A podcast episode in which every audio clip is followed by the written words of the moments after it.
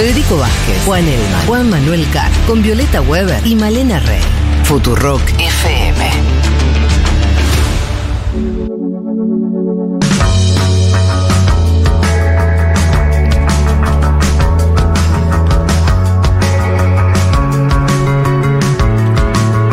Bueno, aquí estamos de vuelta. Eh, les había prometido al inicio del programa que íbamos a tener una entrevista que valía la pena escuchar, que eh, estén atentos y que no queríamos quemarla porque a veces hay una especie de mito radial que si vos preanuncias a quién vas a sacar, eh, por algún motivo no sale. Pero creo que sí, que está todo ok y estamos ya conversando entonces con Jorge Argüello, él es embajador argentino en los Estados Unidos. ¿Qué tal, Argüello? Lo saluda Federico Vázquez desde Buenos Aires. Buenas tardes, Federico. Gusto, gusto de estar en el programa de ustedes y espero que me estén escuchando bien. Te estamos escuchando muy bien. Eh, tengo un problema, que hay dos cuestiones que se cruzan que, que queríamos eh, aprovechar para, para hablar con usted. Una tiene que ver con, eh, bueno, su rol como embajador eh, y, y, cuestiones que esté viendo ahora, que podamos conversar sobre los Estados Unidos, la relación con Argentina. eh, y, al mismo tiempo, en este programa, eh, el año pasado, eh, estuvimos de hecho sorteando el libro que, que, escribió Historia Urgente de los Estados Unidos, donde hace un, un raconto interesante de los últimos años, de las últimas décadas de Estados Unidos y cómo se reconfiguró el mapa. Y, y, y ese análisis siempre nos pareció súper interesante. Y, y, al mismo tiempo escrito por alguien que, vivió, que cumplió funciones muchos años representando a la Argentina eh, en ese país. Eh, si me parece, empecemos, empecemos por acá. Eh, visto desde hoy, ese libro muestra algunas claves de, de, lo que usted llama como un cambio sistémico, ¿no? Dentro de la política de los Estados Unidos, de los Estados Unidos incluso como, como fuerza, como, como imperio, como fuerza ordenadora, al menos en Occidente. Eh, si tuviera hoy que hacer una mínima reseña de ese libro, de la tesis que a usted le parece central, ¿qué nos compartiría? Sí, yo le diría que ese libro tiene mucho que ver con mi propia vivencia en este país. Usted sabe que yo estoy ocupando por segunda vez el alto honor uh -huh. de representar a la Argentina en los Estados Unidos. Yo fui embajador de la Argentina durante la presidencia del, de, de, Barack Obama. Eh, a Obama le entregué por primera vez mis cartas credenciales. Eh, la segunda vez lo hice con el presidente Donald Trump. El libro al que usted hace referencia, Historia Urgente de los Estados Unidos, eh, es un libro que trata de desmenuzar la, la, evolución de la sociedad norteamericana y de alguna manera explicar lo que ya hace varios años se insinuaba como una profunda grieta en la sociedad norteamericana. Eh, sobre eso versa el libro. Uh -huh. y, y, y, bueno, y, y de alguna manera yo podría decir, este libro se publicó ocho meses antes del triunfo de Donald Trump en los Estados Unidos. Y tal vez uno de los pocos méritos que el libro tiene es el de haber anticipado la posibilidad uh -huh. cierta de que Trump fuera a ganar las elecciones en ese país cuando parecía imposible que la ganara. Porque con el diario del lunes después todos claro. vimos el triunfo de Trump. Pero yo les recuerdo que hasta la elección eh, parecía imposible sí. que un, un, Donald Trump se quedara con la presidencia de los Estados Unidos. Y, este es un país sí. que tiene una grita profunda, como les decía. Es como si hubiera dos Estados Unidos. Un Estados Unidos de las costas, de las grandes urbes, un Estados Unidos del interior profundo del país. Eh, eh, un, país que tiene muchas contradicciones, que tiene muchas cuestiones sin resolver, que tiene mucha pujanza, que tiene mucho, mucha energía, eh, todo ese conjunto define a eso que conocemos como los Estados Unidos. Eh, y en ese sentido, le hago esta pregunta en el libro, al menos no recuerdo si, si, si, si explicitaba alguna opinión sobre eso. Eh, ¿Es posible que por primera vez esa grita que usted describe al interior de la sociedad norteamericana se refleja incluso en su política exterior, porque uno el recuerdo que tenía es que Estados Unidos discutía muchas cosas hacia adentro, pero hacia afuera después se mostraba con un, con un nivel de cohesión interpartidaria de, de, de, sus liderazgos, de sus políticas de largo plazo, que, bueno, gobernar un demócrata, un republicano, pocos cambios había. ¿Puede ser que ahora por primera vez en la historia esa grieta se externalice también? Sí, eso ocurrió con Trump. Eh, por ejemplo, la política de los Estados Unidos con relación a los organismos multilaterales eh, políticos y económicos cambió sustancialmente. No, no, no se olviden ustedes que, por ejemplo, Estados Unidos se retiró del acuerdo de cambio climático. Acaba de regresar por decisión del presidente Biden, pero fíjese cómo lo que usted me comenta, Federico, es, es, es, correcto. Eh, la, la, grieta y, la, y, el debate de la política doméstica incide, influye en, el, en las decisiones de política exterior de los Estados Unidos. Lo mismo ocurrió en materia de derechos humanos. Estados Unidos ha regresado al Consejo de Derechos Humanos, que hasta el año pasado presidía la Argentina. Eh, con relación a China, uno puede advertir claramente un cambio de política entre las gestiones del presidente Obama y el presidente Trump. De Obama lideraba una alianza con los países del Pacífico que fue abortada eh, ya durante la campaña electoral eh, y, por supuesto no concretada durante la gestión del presidente Trump. Yo le diría que en Estados Unidos hay, en lo que se refiere a la política exterior, yo estoy observando algunas continuidades mm. y algunas discontinuidades. Mm.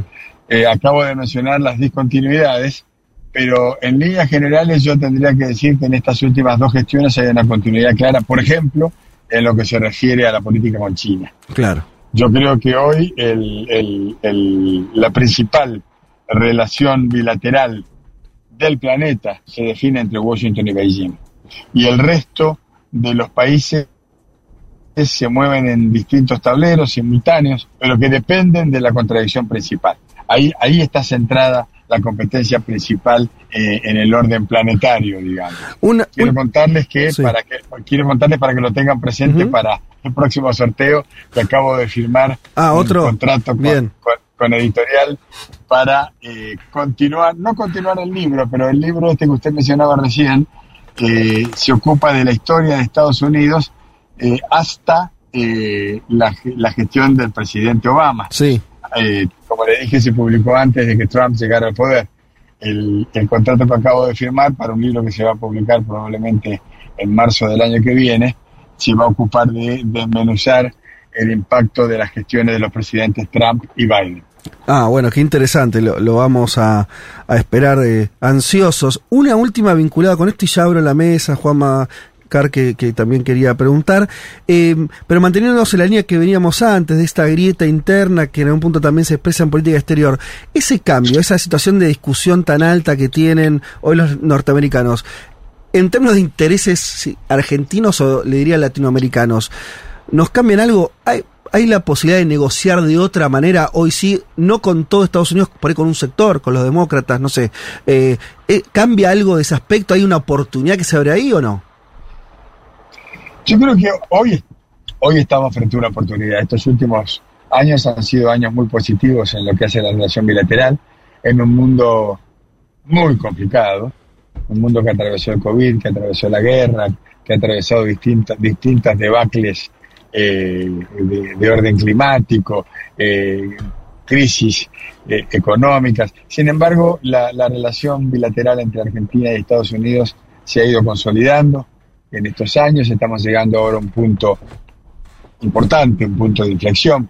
Eh, yo estoy en este momento, eh, estoy hablando con ustedes, pero me estoy trasladando desde Washington a New York. En pocas horas llega a los Estados Unidos el presidente de la Argentina. Voy a estar con él en Nueva York desarrollando algunas actividades y pasado mañana nos trasladamos a Washington, porque como ustedes saben, el día miércoles el presidente Joe Biden lo ha invitado a Alberto Fernández a mantener una reunión de trabajo en el Salón Oval de la Casa Blanca. ¿Por qué hago referencia a esto respondiendo a su pregunta?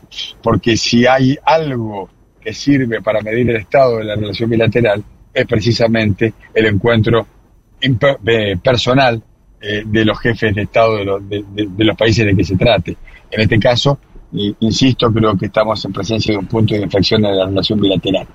Esto quiere decir que la Argentina eh, está consolidando una política que creo que es la correcta esa política pasa por multiplicar y fortalecer vínculos, no achicarlos. Argentina es un país soberano que tiene relaciones con los distintos actores de eh, la política internacional. Eh, estoy pensando obviamente recién en lo que le decía, eh, el principal eje bilateral del mundo en este momento está centrado entre Beijing y Washington. Y la verdad es que la Argentina tiene excelentes relaciones mm. con China y tiene excelentes relaciones con los Estados Unidos y estamos trabajando para ingresar al BRIC. Es decir, estamos cumpliendo el objetivo que se ha fijado la gestión del presidente Fernández, que es multiplicar vínculos, facilitando el intercambio y el diálogo con todos los actores. Jorge, te saluda Juan Manuel Carg. Em, te, hablo. Juan, gusto de oírte. Igualmente, te hablo sobre em, el film documental que presentaste hace pocos días en Argentina llamado G20 el futuro emergente que lo hizo la, la, Fundación Embajada Abierta. Te consulto porque en el G20 estamos viendo una presidencia que pasó de Indonesia, una actual presidencia de la India y una presidencia futura de Brasil, nada menos que el Brasil de Luis Ignacio Lula da Silva. ¿Cómo evaluás justamente el papel de los países emergentes dentro de una instancia tan importante como el G20. Y ahí te lo linkeo si querés con algo que vos escribiste en su momento en Diálogos sobre Europa, sobre los países periféricos. ¿Estamos viendo el avance de nuevos actores en la escena internacional? Sí, sí, definitivamente. Y eso es lo que llevó a la Fundación Embajada Abierta, que presido, a producir este, este corto documental. Es una película de 23 minutos, en donde los actores son los Sherpas de los 20 países, perdón, de los países emergentes que integran el G20. Nosotros jugamos con la palabra G20 dos puntos futuro emergente, porque estamos hablando de la evolución del G20 y del rol creciente de protagonismo que están teniendo las economías emergentes dentro del G20. Recordemos, Juan Manuel, que el G20 fue creado en 1999, al término de la década del 90, que se caracterizó por una por la multiplicación de crisis financieras en la periferia del mundo, no en el G7, sino estoy pensando en los tigres asiáticos, en Rusia, México, Brasil, Turquía, eh, Rusia, eh, Argentina. Al, al terminar esa década, el G7 toma una decisión y dice, para contener los efectos de las ondas expansivas de las crisis que estallan en la periferia, vamos a incorporar a esos países a un ámbito nuevo que se creó que pasó a llamarse G20. El, G, 20 entonces se conforma por el G7 más una cantidad de eh, países, eh, economías emergentes. Funcionó a nivel de ministros de finanzas y presidentes de bancos centrales hasta el año 2008, y el año 2008 es un año especial porque ahí pasó algo que no había pasado hasta entonces. La crisis financiera estalló en el corazón de Wall Street, no estalló en la periferia. Y ahí es cuando el presidente Bush, George W. Bush, toma la decisión de levantar el nivel de las reuniones del G20 y pasan de ser reuniones de ministros de finanzas a ser reuniones de jefes de Estado y de gobierno. Yo estaba destinado en Nueva York como embajador de la Argentina ante las Naciones Unidas en el año 2008, cuando en noviembre de ese año se verificó la primera cumbre de jefes de Estado y de gobierno del G20 que se hizo en Washington en noviembre, le decía, del 2008, del cual participó Cristina Fernández de Kirchner. Desde entonces el G20 ha realizado una, dos y a veces tres cumbres por año eh, y se ha convertido en un foro multilateral de suma importancia. Ahora, dentro de ese foro, las economías emergentes están jugando un rol crecientemente influyente. Eh, eh, recién mencionaba, Indonesia presidió el año pasado, India preside este año, Brasil presidirá el año que viene y el año siguiente va a presidir Sudáfrica. Nunca se vio que cuatro países emergentes tuvieran eh, la presidencia contigua, ese, seguida. Eh, y yo lo puedo ver también eh, a la hora de la discusión de lo que son las declaraciones finales del G20.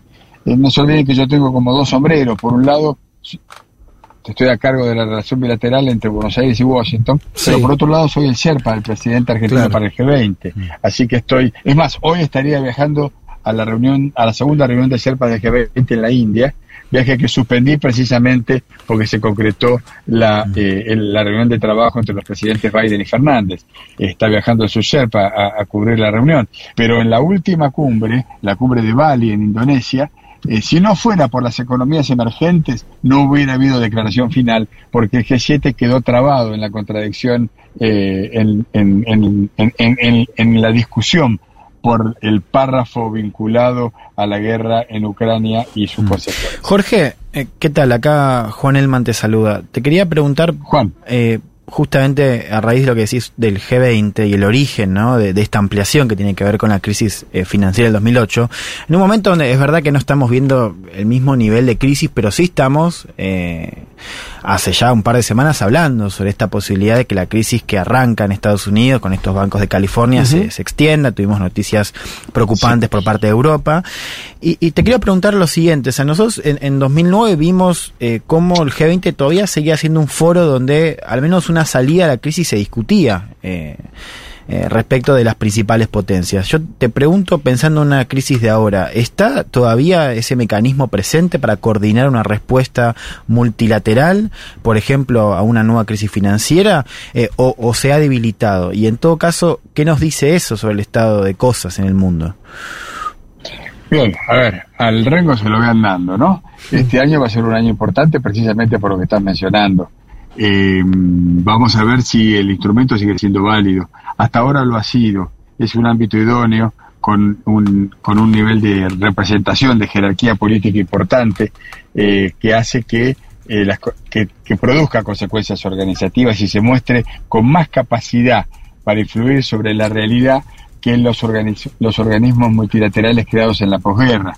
Estoy pensando en los en los organismos de Bretton Woods, estoy pensando en la Asamblea General de Naciones Unidas, el ECOSOC, el Consejo de Seguridad, mm. eh, son, son instituciones o herramientas que han ido perdiendo eh, capacidad Peso. Eh, de, operación sobre la realidad. Y eso es lo que explica que algo, una, que un instrumento como el G20, que en realidad es un foro arbitrario, mm. porque podrían haber sido 114, 11 o 72 países bueno, alguien decidió que fueran 20 y, y, y, que resumieran un poco la representación del mundo desarrollado y del mundo en desarrollo. Ahora, esa herramienta está probándose, ha, probado hasta ahora ser eficaz, pero cada año supone un nuevo desafío y es un nuevo desafío a fondo.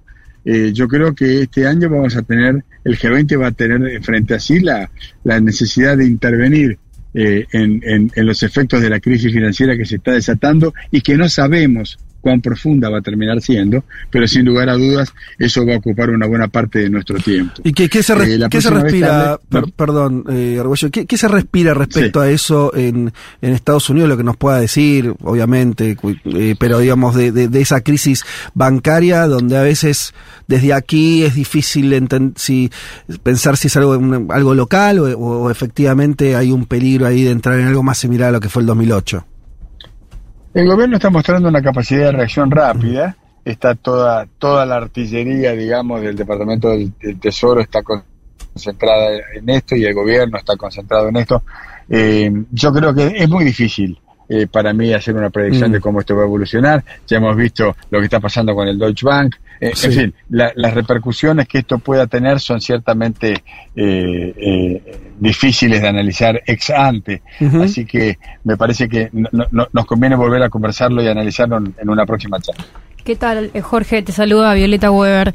mencionabas antes que Biden volvió al Acuerdo de París. Eh, Acá en Argentina, bueno, tenemos recursos claves para la transición verde, estamos profundizando el comercio en litio y la producción de hidrógeno verde. Eh, y una de las banderas de Alberto Fernández en la política exterior en temas de ambiente tiene que ver con el canje de deuda por clima. Eh, ¿Ves posible un avance en la agenda sobre política climática con la Argentina en esta próxima reunión? Posible lo veo, lo veo difícil también. Mm. Eh, los países desarrollados tienen un doble discurso. Eh, por un lado eh, suena bien la consigna, pero eh, después se vuelve difícil, ardua la tarea de implementación. Eh, para no ser injustos, más que doble discurso diría, es fácil explicitar el objetivo, pero después nos resulta muy trabajoso concretarlo. Estamos trabajando en eso, vamos a ir a seguir trabajando en eso. Nosotros seguimos sosteniendo que aquí hay responsabilidades compartidas, pero diferenciadas. Hmm. Hay, economías que tienen mucha mayor responsabilidad en el deterioro del medio ambiente que otras. Y eso tiene que ser equiparado, tiene que ser compensado. Seguimos trabajando en esa dirección. Estamos hablando con Jorge Arguello, embajador argentino ante los Estados Unidos. Te agradecemos muchísimo, le agradecemos estos minutos y estas respuestas que, nos dio. Me quedo con un algo colorido, pero lo, lo nombró más de una vez, la palabra Sherpa eh, eh, dando cuenta de que es el que, el que acompaña, ¿no? Eh, en general a un mandatario en una, una, situación. Esa palabra viene de, tiene que ver con los Sherpas que subían la montaña en el Himalaya. Es un, extraño camino esa, esa palabra y, terminó como una palabra de uso en la, diplomacia. Es cierto, es cierto. El Serpa es el guía, el que guía, la expedición que sube que sube a la, al Everest, por ejemplo. Sí. Eh, no sé por qué razón, la verdad que no. Yo publiqué un libro que se llama ¿Quién gobierna el mundo? En donde cuento la historia del, del G20. Eh, pero no, no, no, la verdad es que no me detuve a explicar el origen, eh, eh cómo, eh, cómo es que se adopta la noción de Sherpa, pero lo cierto es que está, está presente desde que el grupo fue creado. Hay 20 Sherpas, que son los 20 representantes personales, personales de los 20 jefes de Estado. Que no, no tiene un cargo oficial necesariamente. No, no, no, yo tengo una designación ad honorem, yo no, no, no, no, cobro por ese trabajo, pero bueno, tengo la alta responsabilidad de ser la voz del presidente en las sucesivas reuniones que se hacen durante el año y que son preparatorias de la cumbre de jefes de Estado en donde se firma la declaración del G20 del año. Eh, Jorge Argüello, muchísimas gracias de vuelta por esta comunicación y bueno, le estaremos molestando eh, más temprano que tarde para que nos siga contando alguna cuestión de cómo, de cómo siguen eh, tanto el G20 como en la relación con los Estados Unidos y le agradecemos muchísimo este tiempo. Con mucho gusto, sepan que los domingos al mediodía yo suelo salir a pedalear, a andar en ah. bicicleta y los escucho. Así que ah, bueno, no me resulta para, para nada extraña ninguna de las voces de ustedes. Bueno, entonces un oyente más que calificado, este, nos encanta saber eso. Le mandamos un abrazo muy grande. Un abrazo cordial. Buenas tardes.